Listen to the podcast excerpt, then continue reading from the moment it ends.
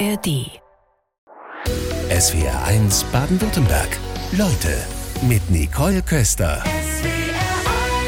Ich begrüße ganz herzlich Hermann Josef Tenhagen. Schönen guten Morgen. Guten Morgen. Sie sind Chefredakteur von Finanztipp, gelten als Deutschlands bekanntester Verbraucherschützer. Wo haben Sie denn heute schon aufs Sparen geguckt? Oh, ich habe heute Morgen schon ein Interview gemacht zum äh, Festgeld, weil eine, eine Radiokollegin angerufen hat und gefragt hat, was man denn jetzt eigentlich tun soll, ob man jetzt noch ein Festgeld für die nächsten Jahre abschließen soll. Und ich habe gesagt, ja, besser jetzt, weil vielleicht fallen die Zinsen demnächst schon ist wieder. Im Gespräch, ne? Genau. Ja. Wenn man jetzt für zwei, drei Jahre vier Prozent sichern kann, ist das sicher eine gute Idee. Wobei dann ja wahrscheinlich gleich die nächste Frage kommt: Festgeld oder Tagesgeld und für welchen Zeitraum legt man Das an? ist eine relativ einfach, kann man einfach lösen. Sie haben ein Tagesgeldkonto, da ist Ihr Notgroschen drauf. Da können Sie jederzeit ran. Da machen Sie zwei, drei Monatseinkommen drauf. Äh, Wenn Sie Geld für zwei, drei, vier Jahre entbehren können oder sicher wissen, dass Sie es nicht brauchen, ist das gut für ein Festgeld. Äh, Das machen Sie dann für zwei oder drei oder vier Jahre fest. Und wenn Sie lang, richtig langfristig das Geld nicht brauchen, dann sollten Sie über Aktien nachdenken. Und das heißt für mich immer die einfachste Variante, ein Aktien-ETF, Indexfonds, weltweit, marktbreit, hat über die letzten 40 Jahre eigentlich immer funktioniert. Also sind wir im Grunde schon mittendrin. Wo macht denn über das Sparen zu reden Spaß? Ihnen sieht man es gleich an, Sie sind in Ihrem Element. Aber für viele Leute ist das ja so, ach, ich muss mich dann intensiv kümmern. Können Sie mal den Spaß an der Sache definieren, erklären? Also der Spaß daran ist es, es ist nicht so kompliziert. Es ist relativ einfach. Also beim Sparen ist es wirklich total einfach, weil es geht um Zinsen. Wenn, wenn, der, wenn die Bank mit meinem Geld zur Europäischen Zentralbank gehen kann und von denen 4% Zinsen bekommt, das heißt ohne Arbeit kriegen die da 4% Zinsen, dann möchte ich doch den wesentlichen Teil dieser 4% Zinsen bitte auf meinem Konto finden. Und wenn meine Bank mir sagt, sie zahlt mir 0,3 und kriegt 4, dann werde ich sauer. Und dann will ich woanders hin. Und dann, das Erste ist, ich gehe zur Bank und sage, Leute, ähm, ihr könnt mir doch mehr zahlen. Wenn da die Antwort ist nein, wollen wir nicht, können wir nicht, dann gehe ich woanders hin. Es gibt genug Banken, die tatsächlich fürs Tagesgeld dreieinhalb Prozent zahlen. Da kann man hingehen. Die 4%, die Sie gerade angesprochen hatten, sind die noch drin? Die 4% sind fürs Tagesgeld noch drin, aber das ist dann immer so ein, Versprechen für ein paar Monate. Fürs Festgeld äh, sind die für ein Jahr, für zwei Jahre, für drei Jahre kann man 4% bekommen. Sollte man denn auch anstreben und dann hat man ja für zwei, drei, vier Jahre tatsächlich das gesichert. Ich mache mal den Unterschied deutlich. Von, vor zwei Jahren ein gutes Festgeld, 20.000 Euro, hat 50 Euro Zinsen mehr gebracht als ein schlechtes. Heute bringt ein gutes äh, ähm, Festgeld 800 Euro mehr als ein schlechtes. Also das braucht man dann, um dann wirklich auch motiviert zu Genau, sein. dann äh, die 800 Euro, da kann man ja was mitmachen, nicht wahr? Und trotzdem, Sie haben den Überblick, wie viele von uns machen das denn? Sind dann auch wirklich da hinterher? Gibt es da Zahlen? viel zu wenige. Ja, ne? Viel zu wenige. Also wir haben in Deutschland 1700 Milliarden Euro Geld auf tagesfälligen Konten liegen, was im Prinzip zugänglich wäre für mehr Zinsen. Und die wenigsten tun das. Und äh, es gibt zwar äh, doch einige hundert Milliarden, die inzwischen, wo Zinsen ordentlicher gezahlt werden, aber die wenigsten tun das. Machen sie es einfach, weil es ist tatsächlich auch so, dass die Leute, die nicht so mo mobil sind, die sich nicht so intensiv kümmern können oder kümmern, dass die tatsächlich von ihren äh, Banken um, um die Zinsen gebracht werden. Im Wie wahrsten- sehr wurmt Sie das, dass es dann so geht wenige mir sind? total auf den Zeiger. Und ich habe also auch, äh, auch diese, bin ja häufiger mal bei Call-In-Sendungen, wenn Sie da jemand an einer, an, einer, an einer Strippe haben, der Ihnen etwas erzählt, wo Sie sagen, das glaube ich jetzt einfach nicht. Äh, Und das ist tatsächlich ganz reale Geschichten, wo Leute eben gesagt bekommen von ihrer Bank, nee, das geht nicht. Oder von ihrer Versicherung, nee, das geht nicht. Also das geht nicht, äh, gibt's erstmal nicht, sondern er, ich muss ja erklären, warum etwas nicht funktioniert. Manchmal funktioniert es wirklich nicht, aber in den meisten Fällen ist es so, dass den Kunden geholfen werden könnte und dass sie dann finanziell besser dastünden, manchmal oder häufiger auch zu Lasten der jeweiligen Firma. Nach der Entscheidung der Ampel, Heizen und Autofahren wird teurer, der CO2-Preis steigt schneller als geplant. Was war denn die Reaktion und bei Ihnen in der Finanztipp-Redaktion? Ich könnte mir vorstellen, da liefen alle Telefone heiß. Nur die Reaktion war erstmal, okay, dann müssen wir jetzt diverse Ratgeber mal anfassen und äh, sozusagen unsere Ratgeber auf den Stand bringen. Die sollen, wir haben ja ungefähr 1000 Ratgeber und natürlich auch viele, die sich mit Energiekosten beschäftigen und die sollen immer auf dem neuesten Stand sein. Also was müssen wir da jetzt tun? Also was müssen wir den Leuten schreiben? Und wie schlimm ist es, also auch was ist die Tonlage dabei bei, dem, was man da tu, äh, sagt? Die CO2-Abgabe, äh, um die es ja ging, die ist ja nur ein bisschen gestiegen. Also eigentlich an dem, in der Woche ist nur beschlossen worden, dass der Sprit 1,4 Cent teurer wird, das Heizöl 1,4 Cent teurer und die Kilowattstunde Gas 0,15 äh, Cent teurer wird. Wie errechnen Sie, was das in Summe für uns Verbraucher bedeutet? Denn das ist ja das, was hinten rauskommt, ist ja für uns Verbraucherinnen und Verbraucher interessant. Genau, und wir gehen dann hin und sagen, okay, was ist, was ist denn ein normaler Haushalt, was ist ein normaler Autofahrer? Und dann sind wir einfach hingegangen und haben gesagt, okay, ein normaler Autofahrer fährt vielleicht 15.000 Kilometer im Jahr. Wenn der zwischen 6 und 7 Liter Sprit braucht, dann sind das 1000 Liter Sprit. Äh, wenn das dann insgesamt nicht nur die 1,4 Cent teurer wird, sondern da war ja vorher schon was geplant. Insgesamt waren 15 äh, Euro für die Tonne mehr geplant. Das hieß 4,5 Cent mehr oder weniger für den Liter Sprit. Das heißt 45 Euro mehr für den Autofahrer. Für den Dieselfahrer 47, für den Benziner 43, ja. aber so 45 bis 50 Euro. Beim Heizöl genauso. Wenn Sie 2000 Liter Heizöl verbrauchen, dann ist das irgendwas zwischen 80 und 90 Euro mehr, die Sie verbrauchen. Und beim Gas war das mit dem, was alles geplant war, für äh, 20.000 Kilowattstunden auch 90 Euro. Das war eigentlich nicht das Problem. Das kommt nur on top auf, auf andere Geschichten, nämlich, dass die Leute ja zusätzlich, äh, also dass beim, beim Gas die Gaspreisbremse wegfällt. Auch wegfällt, genau. Und wir sind ja schon bei über 200 Euro jetzt. Also ja. das kleckert sich ja alles zusammen. Genau. Also brauchen wir Ihre Ratschläge, wo können wir am besten sparen?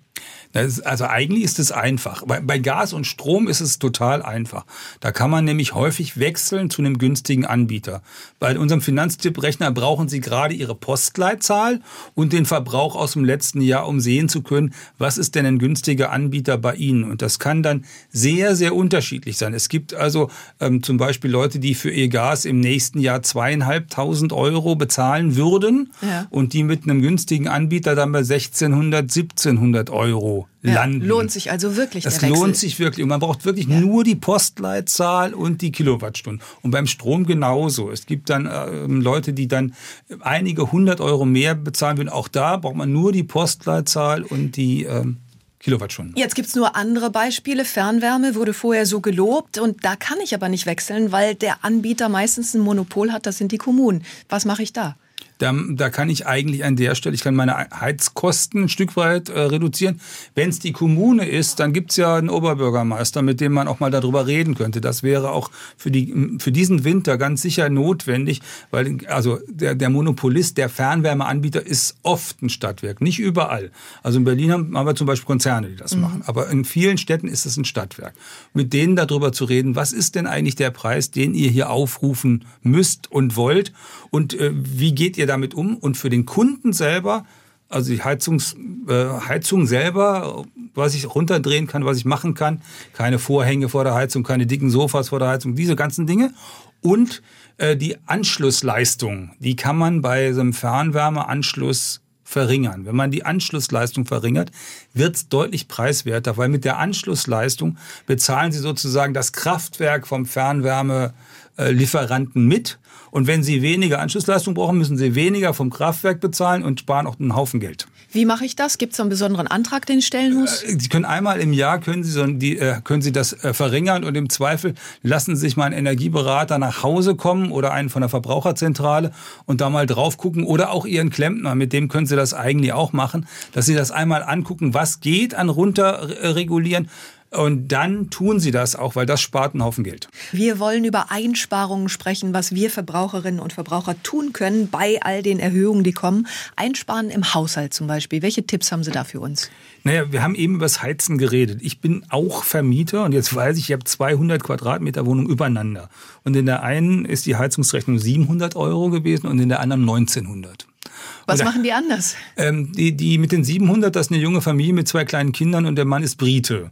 Und äh, oben drüber wohnt eine studentische WG, die offenbar, äh, also drei Jungs, die offenbar äh, alle selber gerne baden und auch alle ihre Liebschaften da jeweils baden lassen. Ich kann es nicht erklären. Ich ja. habe schon mit denen gesprochen, aber das zeigt, wie groß die Unterschiede sind. Es, vieles ist natürlich etwas, was der Vermieter äh, regeln muss, Wärmedämmung, vernünftige Fenster und ja. so. Aber es gibt in der Wohnung un unglaublich viel viel, was man tun kann. Und äh, ich habe gerade letzte Woche wieder mit dem Chef der äh, Schornsteinfegerinnung in Berlin gesprochen. Und er kommt auf die gleichen Tipps wie wir bei Finanztipp auch.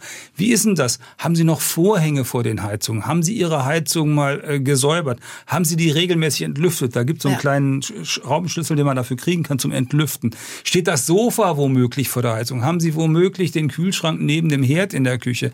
All diese Dinge, die richtig viel Energie kosten und die richtig viel kosten auch mal, weil Energie halt teurer wird, die kann man ändern, sollte man ändern und äh, dann auch damit anfangen. Und gerade, also beim Heizen gerade jetzt, ne, also Dezember, Januar, Februar, Klar, die kalten Monate. Ist 60 Prozent der Heizungsrechnung, ja. Was kann ich denn machen? Ich habe alte Fenster, der Vermieter hat aber vielleicht nicht das Geld, um neue Fenster reinzumachen. Kann ich selbst irgendwie mit einer Dichtung was ändern, dass es Also besser natürlich können Sie mit einer Dichtung was ändern. Sie können sich angucken, was da an Dichtung geht. Also wenn es einfach nur, äh, wenn einfach nur Luftschlitze sind, dann kann man mit solchen äh, Dichtungen eine Menge machen, damit es auf jeden Fall nicht mehr durchzieht, damit Sie die Heizungskosten äh, verringern. Sie können auch den, bei den Heizkörpern nicht immer rauf und runter drehen, sondern äh, Temperaturen äh, einfach einstellen. Und wenn Sie ein neues Thermostat, äh, also ein elektronisches dran machen, da können Sie sogar die Zeiten einstellen und einstellen, dass es nachts kühler wird und dass morgens um sieben äh, oder um sechs, auch wann, wann Sie auch immer aufstehen, dass wieder wärmer wird und dass Sie auf diese Art und Weise auch wieder 10, 15 Prozent Heizkosten an der Stelle sparen. Also da hat jeder viele Möglichkeiten, selbst was zu sparen. Wir kriegen viele Mails rein von den SO1-Hörerinnen und Hörern aus Lottstetten, schreibt uns Cornelia Linke. Wir haben dieses Jahr ein Mietkaution Mietkautionskonto für unsere Etagenwohnung in Berlin angelegt. Circa dreieinhalbtausend Euro. Für dieses Mietkautionskonto gibt es laut Volksbank keine Zinsen. Ist das wirklich so, will Sie wissen? Ja, ähm, also das ist häufig so, dass diese Mietkautionskonten ohne Zinsen sind. Aber man kann natürlich mit dem, das ist offenbar ja der Vermieter oder die Vermieterin, ja. man kann natürlich mit dem Mieter vereinbaren, dass man das anderswo macht, dass man es auf dem Tagesgeldkonto zum Beispiel macht. Würde ich einfach vertraglich mit dem, äh, mit dem Mieter vereinbaren. Weil für den ist ja vor allen Dingen wichtig oder für die ist wichtig, dass das ein getrenntes Konto ist und und äh, dass, dass sie sicher sind, dass sie ihr, äh, ihre Kaution im Zweifel dann wiederbekommen. Die freuen sich, wenn, wenn sie dann sich auch noch die Zinsen wenn da Zinsen drauf sind und sie ja. sich darum kümmern, klar. Aus Stuttgart schreibt Klaus ähm, Joafiak, ich spare seit drei Jahren jeden Monat 400 Euro auf zwei Fonds. Jetzt ruft mich mein Bankberater an und schlägt mir eine Umschichtung vor, obwohl der eine Fonds aktuell nicht so gut dasteht. Soll ich seinem Rat folgen oder warten, bis sich der Fonds erholt hat? Nee, nicht warten, bis sich der Fonds erholt hat, sondern erstmal die Frage stellen, warum schlägt er die Umschichtung überhaupt vor?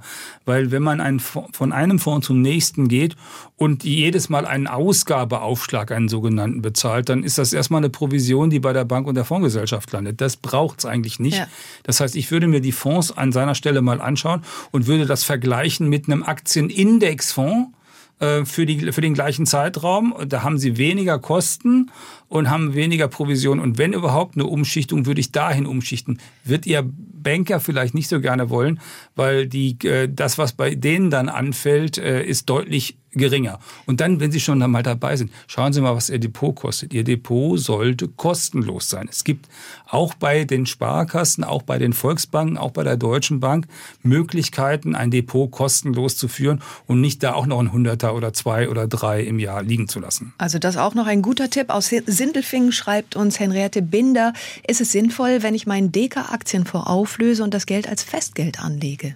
Das sind ja zwei ganz unterschiedliche Ideen. Ein Aktienfonds ist eigentlich für 15 Jahre, ein Festgeld ist für drei Jahre. Wenn Sie also langfristig Ihr Geld anlegen wollen, wieder den Deka-Fonds vielleicht zur Seite legen und einen Aktienindexfonds langfristig machen. Wenn Sie das Geld in drei Jahren brauchen, dann ist es eine gute Idee, jetzt ein Festgeld zu machen und die vier Prozent mitzunehmen. Also kommt immer darauf an, was ich vorhabe was, mit was Sie dem Geld. Also Sie haben, Sie haben ein Ziel mit dem Geld und an dem Ziel entlang entscheiden Sie, was eine vernünftige Anlage ist.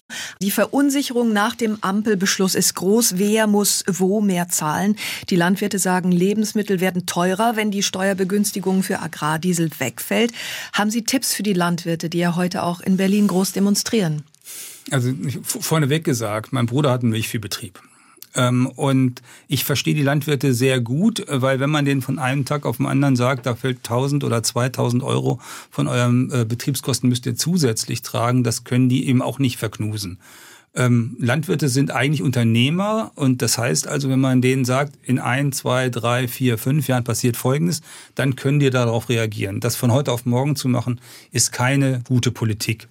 Erstens. Mähdrescher auf Elektro umrüsten Mähdrescher auf Elektro nicht. funktioniert nicht. Trecker auf Elektro umrüsten. Ein Mähdrescher kostet eine halbe Million. Den rüsten, also Sie kaufen nicht einen neuen Mähdrescher, äh, selbst wenn es einen ja. Elektromähdrescher gäbe. So, das ist der, der erste Teil. Der zweite, Landwirte sind tatsächlich äh, Unternehmer. Also ich komme vom Niederrhein und bei, bei meinem Bruder drumherum, da gibt es aber keinen Landwirt, der nicht zuerst das Solardach aufs Dach gemacht hätte, bevor er den nächsten Trecker gekauft hat. Das heißt, die verstehen das schon, wenn man die, wenn man ihnen sagt, das lohnt sich, das, so sollst du es machen, dann kommt da mehr bei raus. Und wenn man ihnen eine Frist gibt, darauf zu reagieren. Also, also höre ich da eine Kritik raus an der Kommunikation? Mein, nicht, nicht an der Kommunikation, an der konkreten Entscheidung. Wenn man das will, dann sagt man den Leuten, okay, man will das 2026 und äh, äh, halbiert das nächstes Jahr und dann in zwei Jahren ist es draus. Dann können die darauf reagieren. Dann werden sie immer noch protestieren, aber sie haben eine Chance, darauf zu reagieren, wo ich alles Verständnis der Welt dafür habe, ist, dass die jetzt sagen, also von heute auf morgen, und das ist viel, viel mehr. Also ich habe eben ja gesagt, für einen Haushalt geht es beim Sprit um 50 Euro. Also bei denen geht es ordentlich um vierstellige Beträge. Und das ist äh, natürlich ein Problem. Und so pauschal, die 50 Euro kann man ja wahrscheinlich auch nicht sagen, weil es natürlich immer noch mal individuell ist. Und ja, genau, viele wenn, Menschen wenn Sie, einfach anders betrifft. Genau, viele müssen weiterfahren. Genau. Ja. Ja, also schwieriges Thema. Was, ähm, wenn Sie sagen, Sie sind nah dran an einem landwirtschaftlichen Betrieb, was raten Sie denn als Verbraucherexperte, vielleicht auch mit landwirtschaftlichem Hintergrund Ihrem Bruder? Naja, ich habe dem immer geraten, zu gucken, dass er möglichst in die Direktvermarktung kommt, weil er dann näher dran ist. Weil im Augenblick ist das für die meisten Landwirte ja so, dass die die Lebensmittelpreise mitnichten beeinflussen. Die kriegen den Preis von, also das Milchviehbetrieb, der kriegt den Preis von seiner Molkerei, äh, der, den kann er nicht beeinflussen. Das sind die Abhängigkeiten. Das sind abhängig. Er kann versuchen, alle paar Jahre mal zu einer anderen Molkerei zu gehen. Das geht auch, aber eine Garantie darüber, dass das funktioniert, hat er auch nicht. Und äh, es ist auch so, dass Molkereien, die ein bisschen mehr gezahlt haben, die haben dann Ansturm von Landwirten gehabt und wenn, dann haben die ihre Kontingente voll, dann sagen die, wir brauchen niemand. Also ist nicht einfach für die Landwirte tatsächlich und es gibt viele Anforderungen, aber die, die, die kriegen eine Menge auf die Reihe. Man muss es ihnen nur sagen und man muss es ihnen so sagen, dass sie eine Chance haben zu reagieren. Das gilt übrigens für alle Unternehmerinnen und Unternehmer. Die sind die noch Planungssicherheit, die sind viel, da sein, viel ja. besser da drin als wir Verbraucher, weil die alle mit dem Spitzenbleistift rechnen. Aber auch sie brauchen eine Zeit und eine Chance, darauf zu reagieren. Vergangene Woche kam die Nachricht, dass es einen Antragsstopp für gewisse Programme für klimafreundliche Neubauten gibt. Die KfW Förderbank hatte bisher günstige Darlehen vergeben. Was heißt das denn jetzt für die, die neu bauen wollen? Ist ja kein Projekt von heute auf morgen. Also erstmal heißt es, dass es, wenn im Haushalt 2024 sie wiederfinden muss, äh, ähm, wo man dann gucken muss, äh, welche Förderung da sein soll. Und die Regierung hat ja gesagt, sie will also in dem Bereich eigentlich nicht sparen. Und jetzt schauen wir mal, wenn der Haushalt 24 verabschiedet ist. Also all die Leute würde ich ermutigen, äh, sich da sozusagen auf die Warteliste zu setzen und dann zu gucken, dass man da, da, dann da dran bleibt. Weil in dem Fall ist es so, bei den Häusern ist es so, es soll weiter gefördert werden. Es war nur der Topf leer.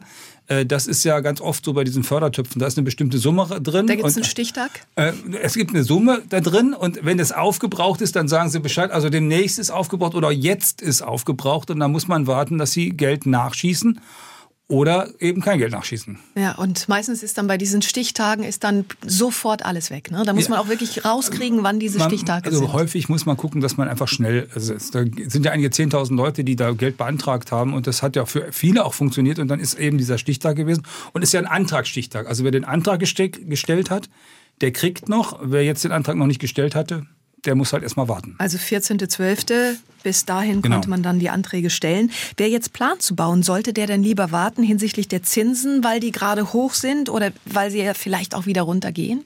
Also wer jetzt plant zu bauen, die Zinsen sind ein halbes Prozent runtergegangen die letzten zwei Monate etwa. Das kann sein, dass die auch noch ein bisschen weiter runtergehen. Ich würde aber nicht, also ich würde erstmal, ähm, ich würde meinen Bauplan machen und würde sagen, so und so viel das brauche ich, äh, das habe ich an Geld zur Verfügung und dann mache ich daraus erstmal äh, für mich eine Lösung und äh, mache das fertig. Und dann gucke ich, dass ich dann an den Start gehe. Bauhandwerker sollten ja in den nächsten anderthalb, zwei Jahren nicht so ein Problem sein. Es gibt so jedenfalls den Vernehmen nach, dann gehe ich dann damit an den Start. Und äh, wenn man zu dreieinhalb Prozent finanziert statt zu vier Prozent, das spart über, also über die Laufzeit mit Sicherheit 10.000 Euro und mehr. Wie ist es, so was Klassisches wie ein Bausparvertrag? Hat der jetzt wieder ein Comeback? Der hatte, hat eine Zeit lang ein Comeback. Das ist ja ein Bausparvertrag, heißt im Grunde, ich mache eine Wette darauf, wie die Zinsen in fünf oder sieben oder zehn Jahren sind. Und wenn ich, äh, wenn jetzt die Zinsen hoch sein sollten in fünf oder sieben oder zehn Jahren, ist ein Bausparvertrag, wo drauf steht, ich kriege mein Geld für zwei Prozent oder anderthalb. Super. Wenn äh, die Zinsen niedrig sind, war das äh, schade, weil dann habe ich mein Geld praktisch ja. ohne Zinsen angelegt und hätte ja vier Prozent im Augenblick kriegen können. Also ähm, ich neige eher dazu zu sagen, ähm, Bausparvertrag ähm, mache ich für Modernisierung. Da macht es nämlich tatsächlich Sinn, weil wenn Sie einen Bankkredit für unter 50.000 Euro bekommen wollen, ist das schwierig und ein Bausparvertrag ist da gut und dann können Sie Ihre Modernisierung vielleicht auch auf die Rente hin sozusagen sicherstellen, dass Sie dann das Geld haben, um die Heizung zu modernisieren und wenn die Dachrinne kaputt geht, gerade in dem Jahr, wo Sie in Rente gegangen sind, dass Sie es trotzdem machen können. Passt vielleicht die Frage aus Weiblingen von Birgit Buck gerade dazu. Sie schreibt nämlich, ich plane von Gas auf Wärmepumpe mit PV-Anlage umzusteigen. Ist es sinnvoll, hierfür die Förderanträge noch in 23 zu stellen oder besser in 24? Was auf jeden Fall sinnvoll ist, sich jetzt noch schnell einen Energieberater äh, sozusagen äh, kommen zu lassen, weil ich weiß nicht, ob die Förderanträge, ob das jetzt im Augenblick noch Sinn macht. Die alten Förderregeln waren zum Teil günstiger sogar für manche Leute und die neuen sind für andere Leute günstiger.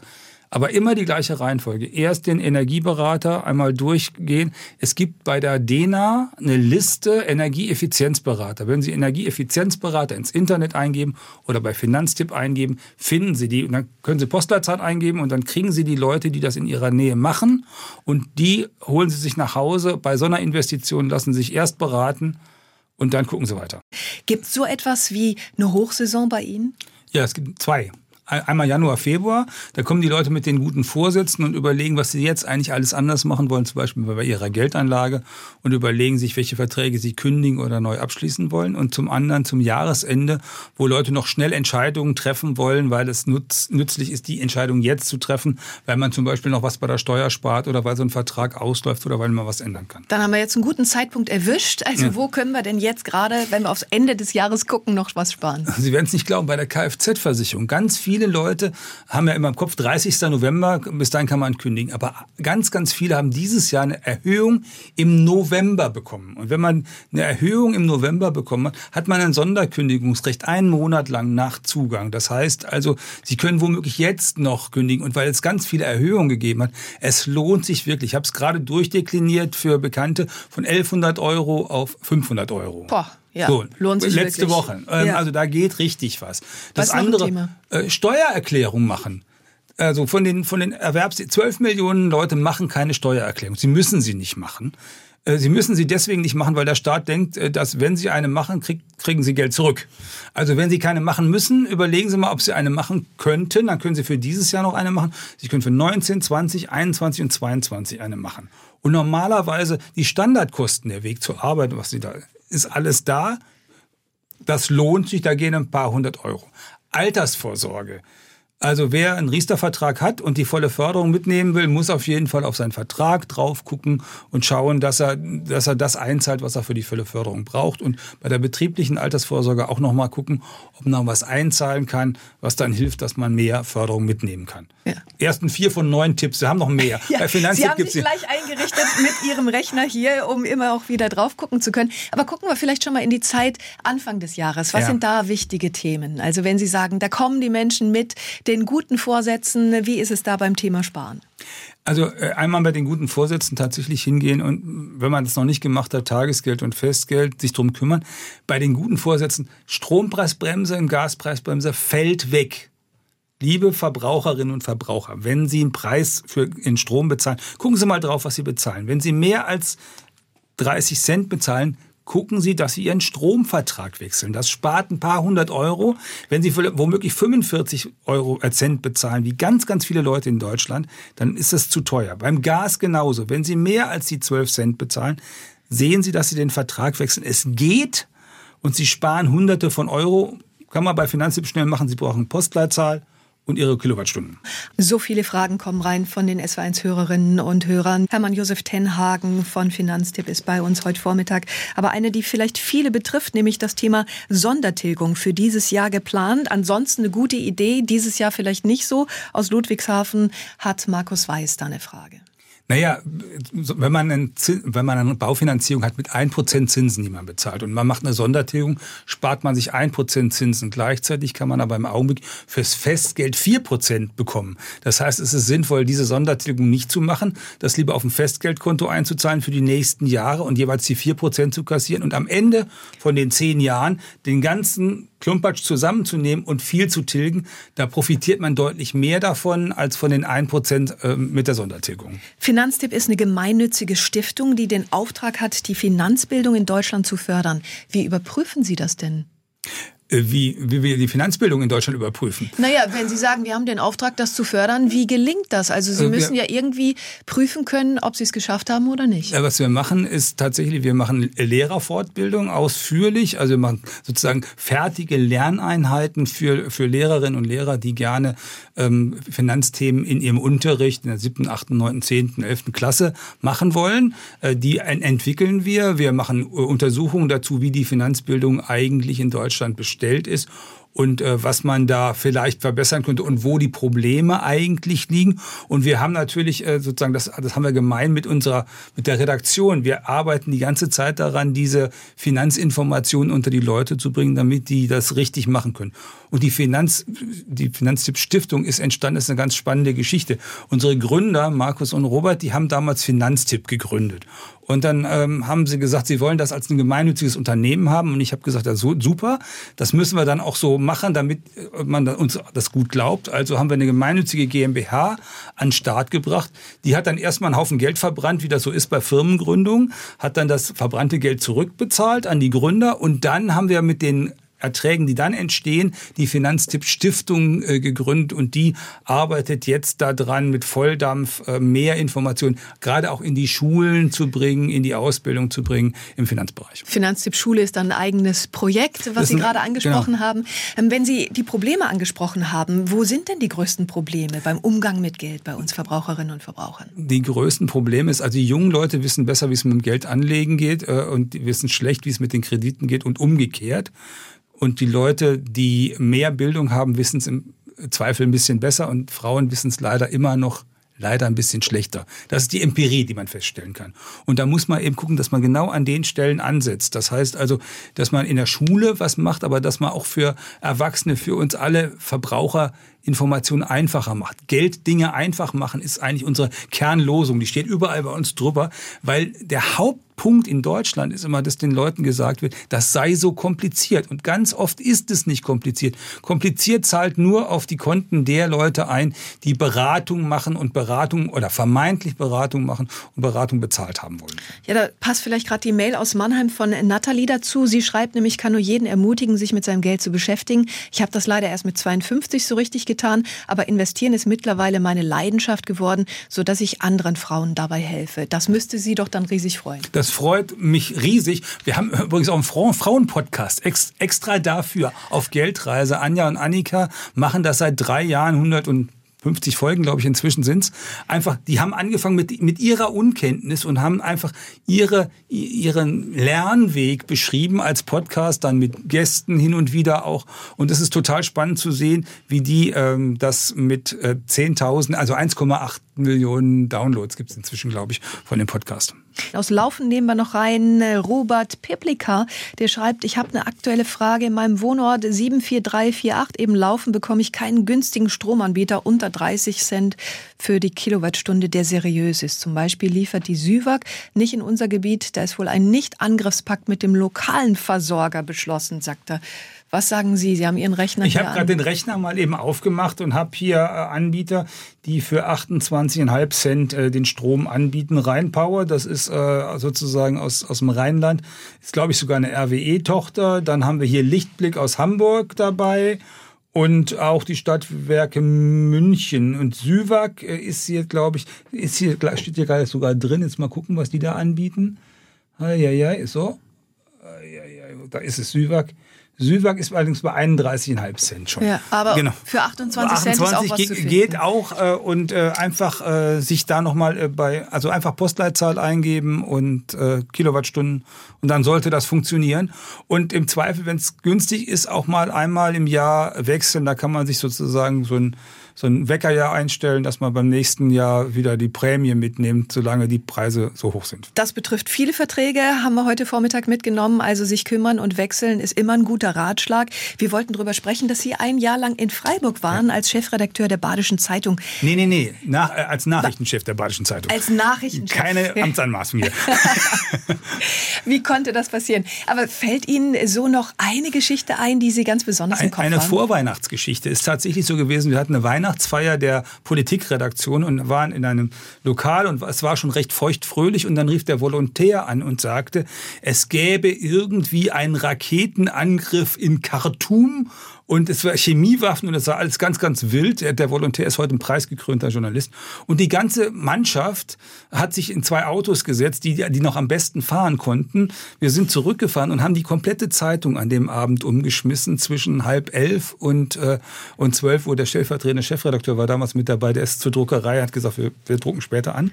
Und wir haben das alles gemacht und am nächsten Morgen war helle Begeisterung in der Redaktion, wie, weil die Zeitung natürlich komplett anders aussah als alle, die gesehen hatten hatten, die abends um 18 Uhr oder 20 Uhr nach Hause gegangen waren. Also, es war ein totales tolles Gruppenerlebnis. Jeder hat seinen Teil gemacht und ich weiß noch, der Fotochef damals, der hat die ganze Zeit vor, vor CNN gesessen und hat bei CNN Bilder abgeknipst. Das war die Möglichkeit, die wir damals hatten, äh, aktuelle Bilder aus Khartoum zu bekommen. Also da wirklich nochmal alles umgeschmissen, Respekt. Ähm, dann waren Sie 15 Jahre Chefredakteur von Finanztest, Verbrauchermagazin der Stiftung Warentest.